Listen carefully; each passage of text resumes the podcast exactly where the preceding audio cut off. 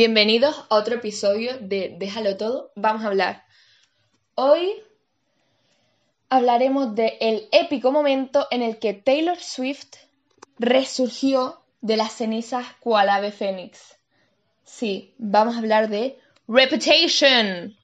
Este no va a ser un, un episodio de Reputation tal cual, porque eso lleva una preparación de días, porque ustedes no saben todos los recovecos que tiene este álbum y la situación en la que nació, pero yo más bien hablaré de eso, de la situación en la que nació y por qué es tan relevante para nuestra historia moderna.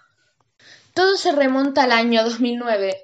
Los VMAs se celebran y Taylor Swift gana el premio a Mejor Videoclip de Artista Femenina. Cuando ella va a recoger su premio, hace su discurso y no lo termina. ¿Por qué no lo termina? Kanye West sube al escenario, le quita el micrófono y dice lo siguiente. Te voy a dejar terminar, te voy a dejar terminar. Pero Beyoncé tuvo uno de los mejores videoclips de la historia.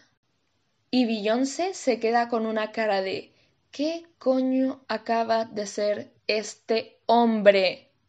Taylor tenía una cara aún más de sorprendida, estupefacta. No se podía creer la situación que estaba viviendo. Ahí se forma la gran polémica porque obviamente esto no es normal lo que hizo el amigo Kanye. Porque sí, Single Ladies es épico, pero You Belong With Me también.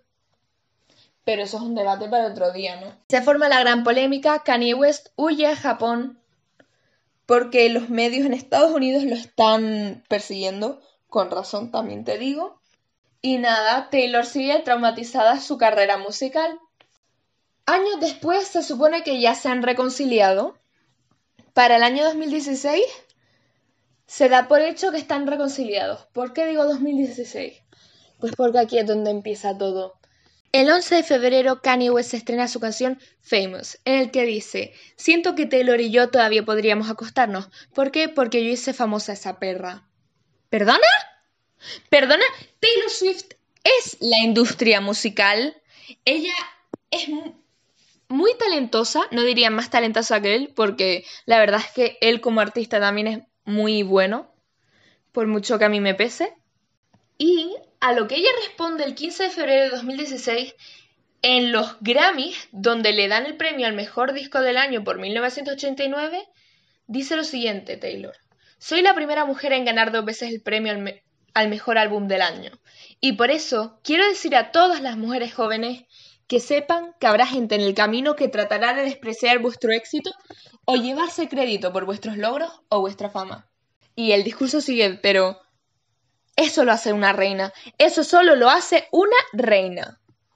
25 de junio de 2016, Kanye publica su videoclip de Famous, donde aparece un montón de esculturas de cera en una cama desnudas que representan famosas. Una de ellas es Taylor Swift. El 28 de junio de 2016, Taylor no dice nada, pero se supone que su amiga Lena Dunham dice en Twitter que le parece fatal ver a gente a mujeres como Rihanna y como Taylor reducidas a sus atributos en el videoclip de Famous. La verdad es que nada importante, lo estoy leyendo en este artículo de Vanity Fair, que, en plan, no lo estoy leyendo todo aquí, sino que te digo, una guía, porque es que justo acabo de encontrarlo y tiene todas las fechas, es que esto es el santo grial. 17 de julio. Kim Kardashian lanza el mensaje en Twitter. Chicos, me siguen en Snapchat, si no deberían hacerlo. Día siguiente. Cuando la gente entra al Snapchat se encuentra con las famosas conversaciones grabadas por Kim Kardashian entre Kanye West y Taylor Swift. En estas presuntas grabaciones de la conversación, y digo presuntas porque no son del todo ciertas, por así decirlo, y lo explicaré más adelante, se escucha como Kanye le dice las letras a Taylor y Taylor dice, me encanta, sí, sí, está muy bien, puedes decir eso, puedes decir eso. Y él dice, ¿estás segura? Y él, ella, sí, sí, sí, sí. El 18 de julio, después de haber sido publicadas estas stories de Snapchat, Taylor publica en su Instagram, ¿Dónde está el vídeo de Kanye diciéndome que me iba a llamar esa zorra en su canción? No existe porque nunca pasó. No puedes intentar controlar la respuesta emocional de alguien que ha sido llamada zorra frente a todo el mundo. Por supuesto que yo quería que me gustara la canción. Quise creer a Kanye cuando me dijo que me iba a encantar la canción. Quería que ambos pudiéramos tener una relación amistosa. Él me prometió que iba a poder tocar la canción para mí, pero nunca lo hizo. Yo quería mostrar mi apoyo a Kanye en su llamada de teléfono, pero nunca pude aprobar una canción que no había escuchado. Después dice que le parece fatal y tal, que la den por mentirosa.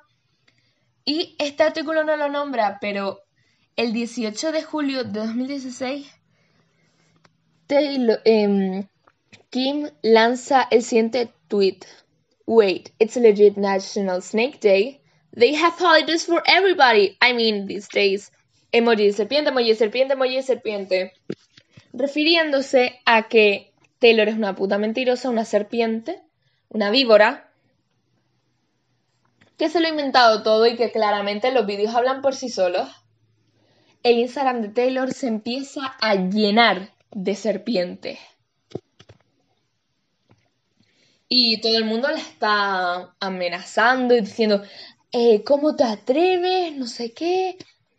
Taylor desaparece de la faz de la Tierra. No puede más con el escrutinio público porque todo el mundo la ve como la mentirosa de la historia. Porque, claro, aparecen unos vídeos en los que se entiende que ella ha escuchado la canción. Pueden buscarlos en YouTube porque se puede entender, o sea, se comprende por qué la gente se creó a Kanye. El 29 de agosto de 2016, a sus 26 añitos, la Taylor pone 29 de agosto de 2016, Nashville. Este verano es el apocalipsis. Esta frase define eh, su verano y esta época perfectamente. Taylor Swift desaparece un año entero, borra todas sus publicaciones en Instagram, no, mentira, eso creo que lo hace por pre-reputation. Les digo que tampoco estoy súper preparada, jeje. Y el 10 de agosto de 2017 se estrena Look What You Made Me Do. Una respuesta muy, muy clara al señorito Kanye, donde ella básicamente habla de que la han puesto como la mala que ella es una bruja y que si es una bruja va a dejar al resto que la vean como una bruja, que ella se la suda, que ella sabe la verdad y que ella es una reina. Previamente, antes del estreno, ella empezó a subir serpientes a su Instagram que había sido borrado todo. Les recuerdo, no sé cuándo borró todo, pero para la época de Reputation ya estaba todo borrado y em, ella empezó a subir serpientes. Una, una imagen creo que era de una serpiente por parte. Y la gente en de, ¿qué coño? ¿What the fuck? ¿Qué está haciendo esta niña? Y claro, en los VMAs, que me acuerdo yo de este momento, 25 de agosto 2017, se estrena en directo Look What You Made Me Do. Es que momento histórico para la vida. Yo la verdad es que no lo vi en directo porque los VMAs aquí en España los puse como... O sea, los ponían a la vez, pero yo no iba a estar ahí como a las 4 de la mañana, lo siento, Taylor. Y es que me quedé muy, muy impactada. Reputation se estrena por completo el 10 de noviembre de 2017. contiene canciones como Ready for It Endgame, que la verdad, mira mal. Ella explora su lado más tecno, más salvaje y duro con este álbum. No es el mejor, también te digo. Pero otra canción dedicada a Kanye es This is why we can't have nice things. Esta canción habla básicamente de que ella intenta darle a Kanye algo bonito. This is what... Y él lo que hace es romperla. Romper esa relación. This is why we can't have nice things, baby, because you break them, I have to take them away. Así dice la canción. Durante todo este escrutinio público le acompaña su novio Joe Alwyn, nuestro amado London Boy.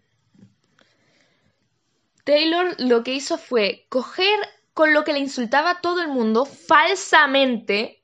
Dijo, me están llamando una serpiente, me están llenando el Twitter de serpientes, el Instagram de serpientes. Voy a ser una serpiente. Voy a darles lo que ellos están proyectando sobre mí. Voy a hacer eso. Como hizo en Blank Space, previamente en, en 1989, porque ella le decían siempre, ay, la Taylor tiene un montón de novios y está loca y acaba con todos los novios. ¿Qué hizo ella? Cogió Blank Space, hizo un videoclip en el que sea del novia loca y dijo, sí, sí, soy la novia loca. Pues ahora mira, soy la novia más loca del mundo en este videoclip para que vean lo estúpido que se escucha lo que me están llamando. Con Reputation lo hace ya de manera muy literal, porque todos son serpientes, su merchandising son serpientes, la serpiente de su Instagram, las serpientes en el videoclip de Look What You Made Me Do y en el Reputation Stadium Tour, que hay una serpiente gigante. Obviamente Kim Kardashian se cagó por la pata de abajo. Y eso. La lección que nos ha dado Taylor. Hay veces que la gente va a ser mala contigo, ¿vale? Y te va a afectar, porque a ella le afectó mucho. Pero hay, puedes hacer una cosa que es coger eso con lo que te han insultado y usarlo tú para hacerte más fuerte. ¿Y qué hizo ella? Le puso precio al nombre de serpiente. Que hizo hasta merchandising, tía. Que hizo merchandising con la serpiente, que allá la llamaban víbora y dice víbora, sí. Pues mira, toda una época de víbora. Lo único que te digo es que te veas el video de Look What You Made Me Do. El análisis de Seba Gemeuret, por favor. Y el vídeo que hizo al respecto. Sí, bueno, el análisis ese. Y bueno. Hazte Swifty, por favor. Habiendo terminado esto ya, me gustaría decir que el episodio de hoy iba a ir sobre, sobre Myanmar. Y como antes se llamaba Birmania. Pero es un tema muy, muy complicado, sobre todo con la situación actual de Myanmar. Y voy a tener que investigar durante varias, varios días, si no semanas. A lo mejor le escribo hasta el consulado. Pero el siguiente podcast Probablemente sea con mi amigo Diego y es maravilloso. Yo no digo nada, pero digo canibalismo. El episodio todavía no ha acabado. ¿Por qué? Porque editando me di cuenta de que no había dicho que en, en marzo de 2020 salieron a la superficie de extraña manera, no por el grupo de Taylor per se, pero yo creo que lo filtraron ellos, o gente allegada a Taylor, las grabaciones completas de, esta de estas conversaciones sin editar, porque Kim Kardashian lo que había hecho era editarlas para que pareciera que Kanye le había dicho todo y tal. En la conversación completa se puede escuchar claramente que él nunca nombra lo de bitch, I made that bitch famous.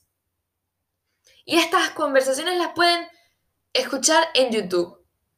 Así que Taylor tenía razón, nadie creyó a la víctima y menos mal que Taylor pudo volver como una reina, porque esto en un principio se vio como el fin de su carrera, o al menos un gran bache.